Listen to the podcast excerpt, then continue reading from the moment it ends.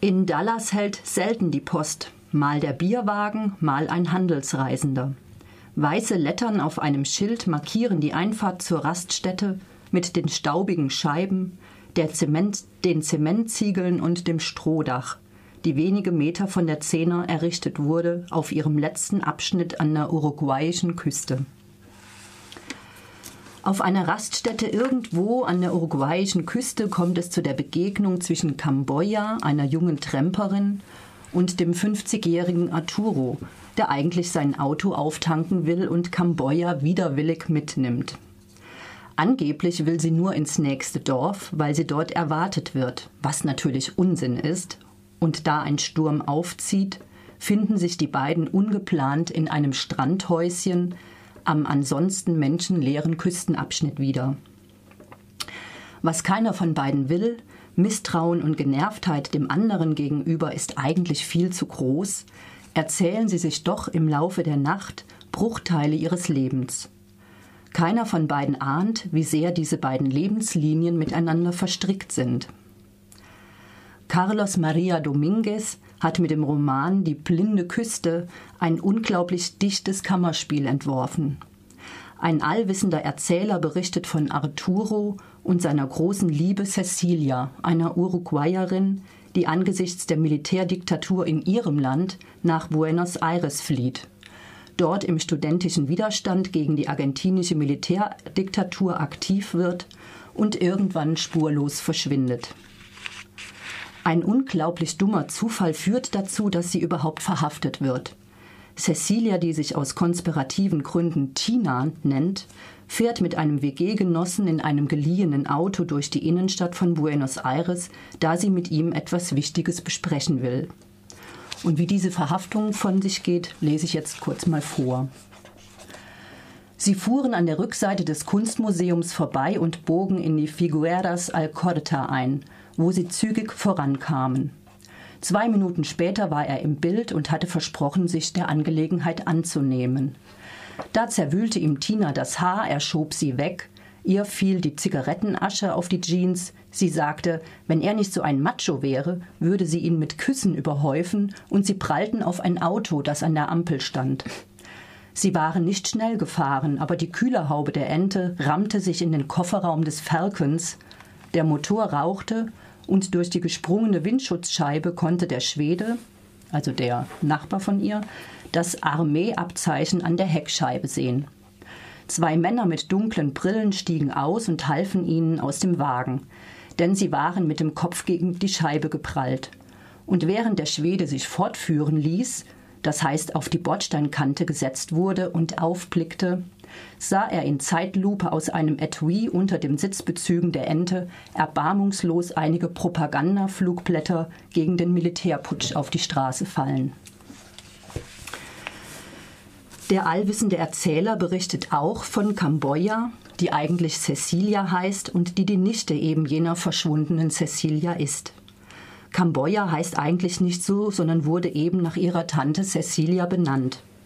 So begegnet die Familie dem Unfassbaren und Nicht-Denkbaren, indem sie Cecilia zu einer ideologischen Ikone verklärt und Kamboja vor eine schier unlösbare Aufgabe stellt, nämlich diesem unerreichbaren Vorbild gerecht zu werden.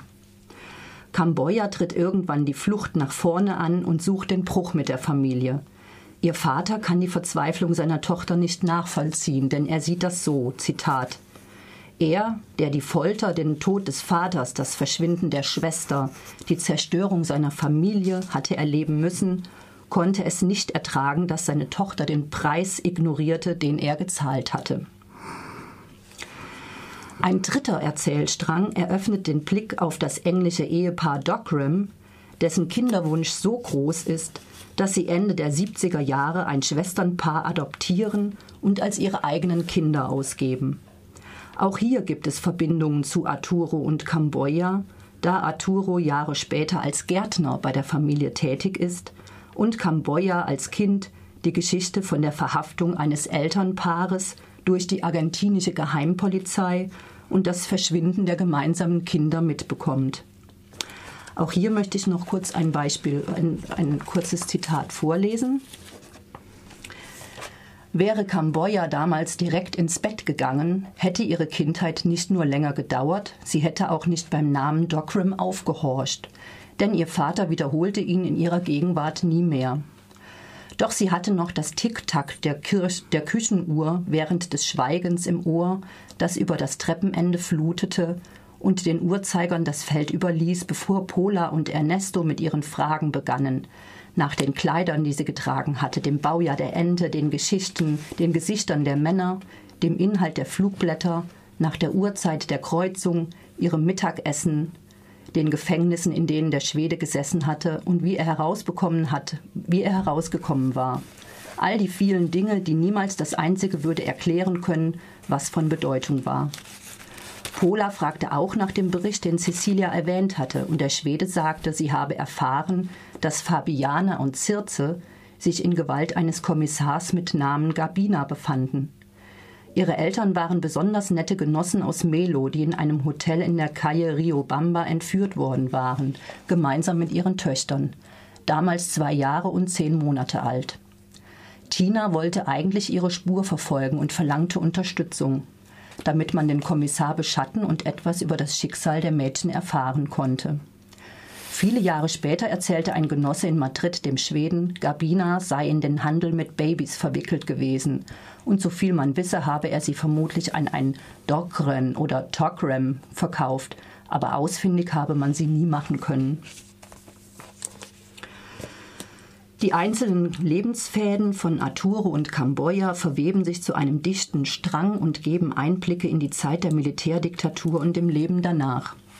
Dominguez schreibt nur 140 Seiten und trotzdem hat man das Gefühl, es ist alles gesagt. Der Roman ist extrem komprimiert und verschachtelt. Der allwissende Erzähler kann Informationen hinzufügen, wo Arturo und Camboya die Zusammenhänge nicht verstehen können, da ihnen das Wissen fehlt. Die grauenhaften Verbrechen, die geschahen, finden ihren Platz in dem Roman, aber ohne allzu sehr ausgebreitet zu werden. Dominguez schafft es mit wenigen Worten, das Unfassbare zu schildern, und alles ist gesagt und vorstellbar. Der unglaubliche Zufall, dass Arturo und Camboya sich überhaupt in ihrem Leben begegnen, wird von manchen Rezensenten bemängelt. Für mich ist es einfach schriftstellerische Freiheit und der Zufall sowieso eigentlich ziemlich nebensächlich. Die blinde Küste von Carlos Maria Dominguez ist kein leichter Roman, aber einer, der es lohnt, mindestens einmal gelesen zu werden. Die Lektüre fordert die ganze Aufmerksamkeit und ist doch jede Anstrengung wert. Die blinde Küste von Carlos Maria Dominguez, erschienen 2010 auf Deutsch im Surkamp Verlag Berlin.